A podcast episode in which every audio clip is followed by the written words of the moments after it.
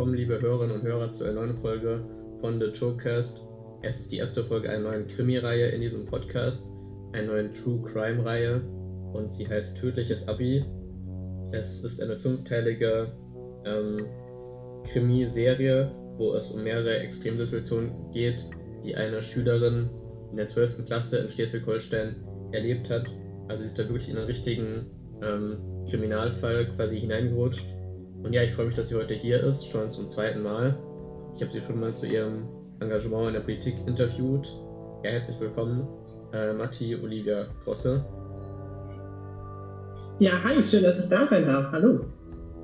Ja, ich glaube, es wäre ganz cool, wenn ich vielleicht ähm, bitte nochmal kurz vorstellen könntest. Sehr gerne. Ähm, genau, wie Jonas schon angekündigt hat, ähm, bin ich auch Schülerin äh, einer zweiten Klasse auf einem Gymnasium in Schleswig-Holstein. Und der Anlass aufgrund dessen ist halt, dass einige Themen mal angesprochen werden, um der Gesellschaft die Ängste zu nehmen und darüber mal ein bisschen offener in Extremsituationen mit umzugehen, dass man auch sein Umfeld da ein bisschen entspannter äh, in Extremsituationen reinbringen kann.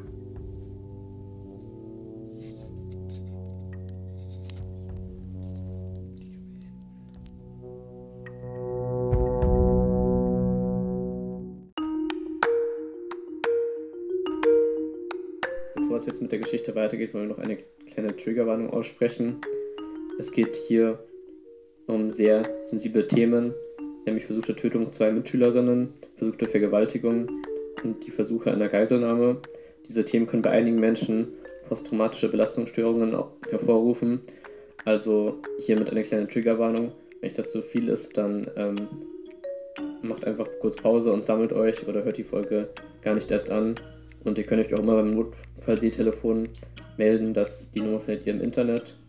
Und ja, jetzt geht's weiter. Also Matti, dein Abenteuer begann ja schon in der 11. Klasse. Genau, da, äh, damals war es halt noch nicht klar. Es hat sich erst im Laufe der Ermittlungen herausgestellt, dass eine Mitschülerin, die auch äh, das Jahr mit mir schon bereits in der 11. Klasse dort äh, an dieser Schule war, bereits die Absicht gemacht hat und äh, mit in den 12. Jahrgang mit weitergekommen ist, diese Tat aber nicht ausgeführt hat. Also sie wollte dich ähm, umbringen, habe ich das richtig verstanden? Richtig, genau. Und was waren die Gründe dafür? Ich meine, da muss es ja schon zu einem Streit gekommen sein, also zu einem sehr großen Streit. Und die wenigsten Leute wollen einen ja deswegen direkt umbringen, zum Glück. Gründe wird sehr wahrscheinlich das politische Motiv sein, aufgrund dessen vom politischen Engagement, dass dies in dieser Person nicht äh, bzw. kaum gering angeschätzt wird, sondern eher als Feind äh, und deswegen hatte diese Person diese Absicht. Okay, aber richtig ernst wird es dann ja erst im September. Dort durftest du nämlich sogar die Schule nicht mehr besuchen, was ja genau, da, nicht so häufig vorkommt. Genau, da bekam ich einen äh, Anruf von einer Dienststelle äh, mit der Bitte, dass ich halt eben zu Hause bleiben möge und dank Corona äh, ging das tatsächlich auch. Das heißt, ich konnte von zu Hause ähm, übers Internet mich einloggen via It's Learning oder äh, der guten alten Nextcloud die Aufgaben machen. Aber es war halt eben schon sehr too much, wenn eine. Dienststelle sagt, ich soll zu Hause bleiben und auch selbst die Klausuren sogar online schreiben. Ja. Aber was das ist, das hören wir die nächsten Folgen und in dieser Folge einmal kurz. Und ähm, wie hat dir das dann, wie fandest du es so? Also war es für dich eher entspannend oder fandest du es eher schlimm, dass du nicht mehr in die Schule konntest? Zu einem war ich richtig miese drauf. Das habe ich den Kripo-Leuten auch immer wieder deutlich gemacht. Mhm. Halt eben, weil die Leistung halt gut war. Ich meine, gut, es gab ja nur zwei Klassenarbeiten, die ich halt mitschreiben konnte. Mehr war da halt nicht zu machen im letzten Schuljahr. Aber da waren halt die Noten mit 1,6 und ein Abi ja. möchte man gerne in so einem Schnitt halt halten. es war halt schon mies, würde ich sagen. Und jetzt bist du nach wie vor im Homeschooling? Richtig, es sind momentan ja noch, äh, zumindest hier in dem Bundesland, äh, noch Ferien, aber ab dem August darf es endlich wieder zur Schule gehen. Ja, und wie sind so, ähm, wie findest du es so? Also, ich denke, es werden so gemischte Gefühle sein, oder? Definitiv gemischte Gefühle. Zum einen ist es halt manchmal wirklich saukomisch, äh, wieder in denselben Räumlichkeiten zu sein, aber zum anderen zeigt es definitiv auch Stärke, äh, dass man an derselben Schule wieder ist und das schweißt auch, dieses Erlebnis schweißt ja auch mich mit den Lehrkräften zusammen. Okay.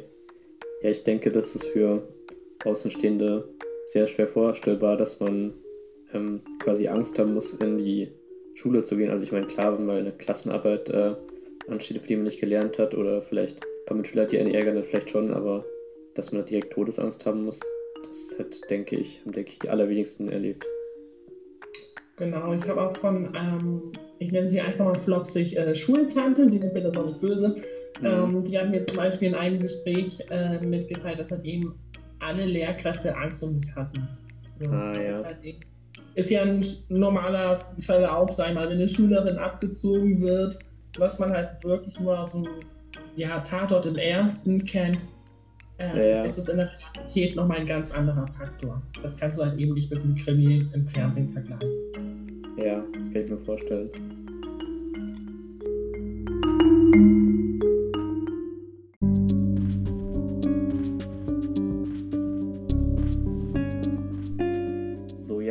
Ein bisschen um das Motiv der Mitschülerin für den geplanten Mord gehen. Davor müssen wir aber sagen, wir dürfen hier keine Namen nennen, da die Polizeiermittlungen zu diesem Fall gerade noch andauern.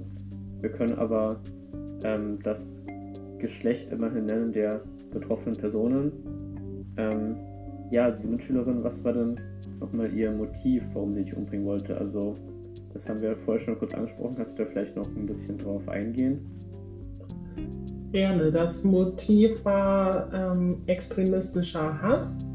Hintergrund ja. ähm, halt mit dem Grund, dass ähm, mein politisches Engagement, obwohl das halt Themen sind, grob oberflächlich, die uns alle betreffen, ähm, es hat nicht in ihre Weltanschauung gepasst und dadurch ähm, durch die Erziehung bei ihr sind äh, entsprechende Synapsen losgelöst worden, die diese Motivation halt eben ausgelöst haben, diese Tat halt eben an meiner Person halt eben zu begehen.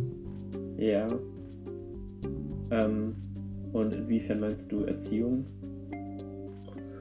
Erziehung in dem Sinne, dass sie halt ein bisschen anders geprägt ist. Und was man halt eben noch dazu erwähnen kann, ist zum Beispiel, dass diese Mitschülerin schon ein Jahr davor mit mir zusammen äh, auf die Schule ging. Das heißt, sie konnte ja. mich dadurch ein bisschen besser kennenlernen. Mhm. Aber das hat es halt dann eher schlimmer noch gemacht, anstatt positiver. Genau. Und ihr konntet euch ähm, schon immer nicht so leiden, oder? Das nicht. Wir haben uns halt oberflächlich gut verstanden, aber das Aha. ist halt eben das, was, was es halt äh, so spannend macht. Ne? Den Täter, den ja. man oberflächlich gut kennt, in diesem Falle die Täterin, haben klischeehafterweise leider meistens schlimmere Absichten. Ja, das ist äh, schon, ja, schon krass.